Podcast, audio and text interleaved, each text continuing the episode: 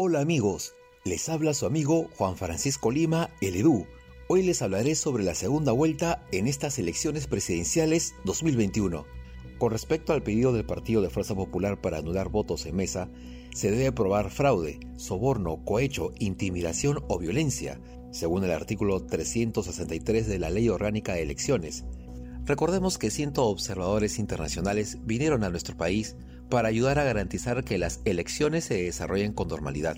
A su vez, estas elecciones fueron observadas por equipos de la Organización de los Estados Americanos, OEA, la Unión Interamericana de Organismos Electorales, UNIORE, y por la Organización Civil Transparencia Perú.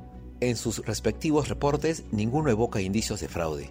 El Fujimorismo ha pedido al Tribunal Electoral peruano la anulación de las mesas electorales de los poblados rurales donde el partido Fuerza Popular no obtuvo ningún voto en las presidenciales celebradas el pasado 6 de junio.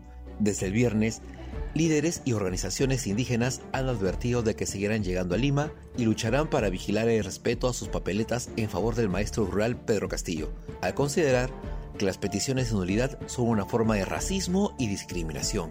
Un excongresista afín al Fujimorismo planteó por televisión que si el tribunal no terminaba de revisar los cientos de solicitudes de nulidad hasta el 28 de julio, fecha en la que se producirá el cambio de mando, el presidente del Congreso debería asumir el poder y convocar nuevos comicios. La propuesta ha sido rechazada por los expertos, pues no encaja en las dos únicas causales de anulación de las elecciones, y ha desatado las alarmas de que el Fujimorismo siga retrasando con argucias legales la proclamación de los resultados. En una conferencia realizada por dirigentes campesinos e indígenas en Lima, conectados por internet con aymaras del altiplano y apus, jefes indígenas de la Amazonía, se declararon en vigilancia permanente para hacer respetar sus votos en sus comunidades y organizaciones, si fuera necesario. Esto es un juego burdo de fuerza popular, confunde a la población peruana. Con estas declaraciones de los asesores fujimoristas de contenido racista, dicen que la serranía ha llenado las actas a su antojo. Nos siguen tratando como personas de segunda categoría en pleno siglo XXI.